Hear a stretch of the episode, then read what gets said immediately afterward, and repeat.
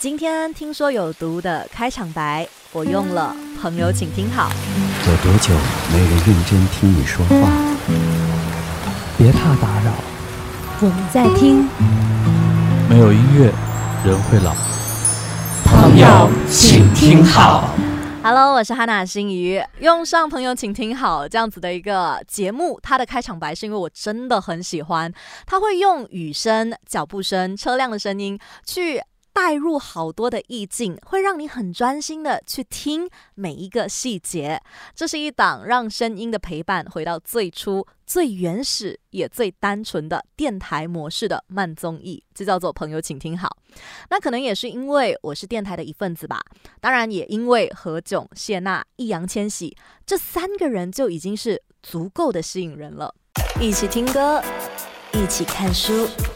这里听说有毒，在这个步伐真的是快到你没有五 G 都赶不上的冲浪时代，我们给予的机会往往只有二到三秒的时间吧，就决定了喜欢还是不喜欢。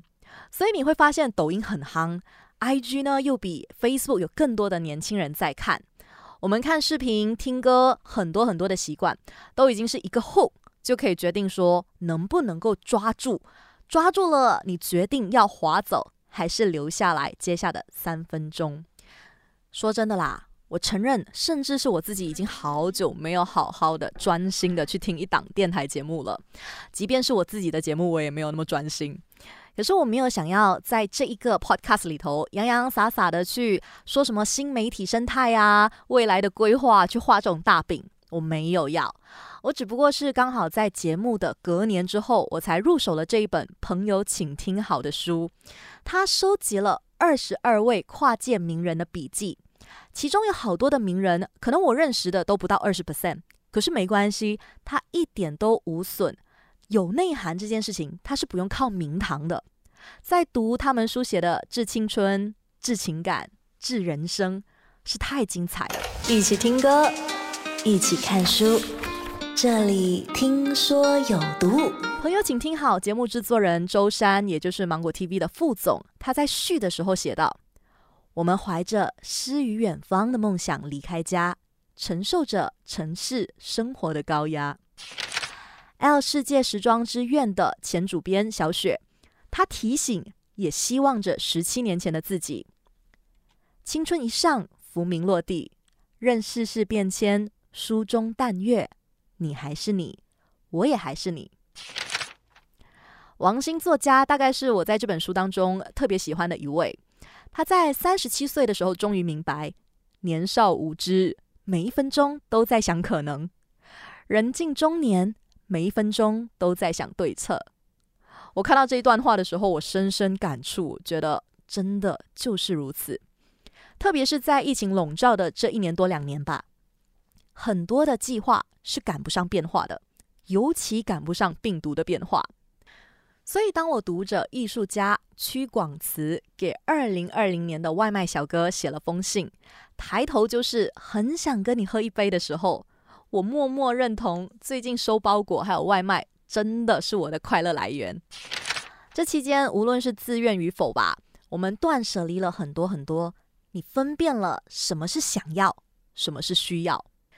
因为收入递减了，你会发现以前的买包包治百病还不比现在真的吃一个包喝个茶来的实际。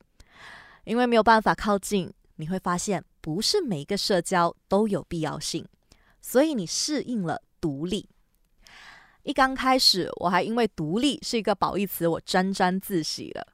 结果玉兴作家他的解说让我觉得，哇，是我草率了。他说独立并没有优越感。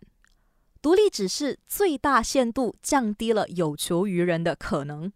当你无求于人，于是情绪稳定，对自己心狠一点，才可以在许多人和事上松绑。嗯，这句话很真实。一起听歌，一起看书，这里听说有毒。如果独立等同于孤独，而且孤独是心理层面的。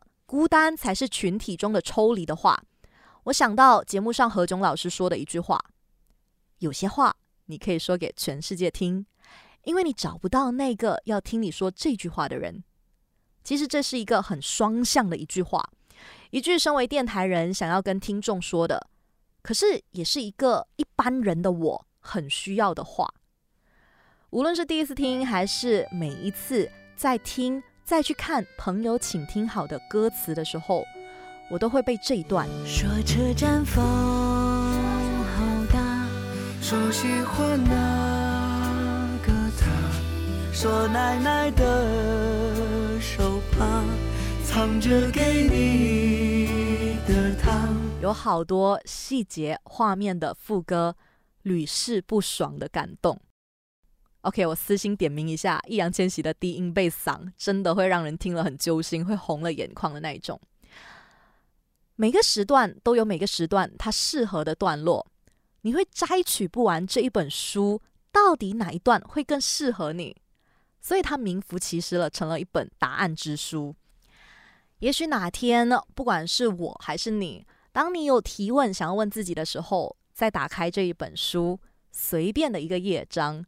他不一定会有解答，可是他有一句很好很好的话，他说：“心在哪儿，时间在哪儿，行动在哪儿，收获在那儿。”一起听歌，一起看书，这里听说有毒。最近因为娱乐圈有好多好多的一些塌房事件啊，或者有很多外界的人吧，会对于所谓追星男孩女孩有误解，觉得说浪费钱、浪费时间呢，喜欢一些一辈子都不知道你是谁的人，这样的意义到底是什么呢？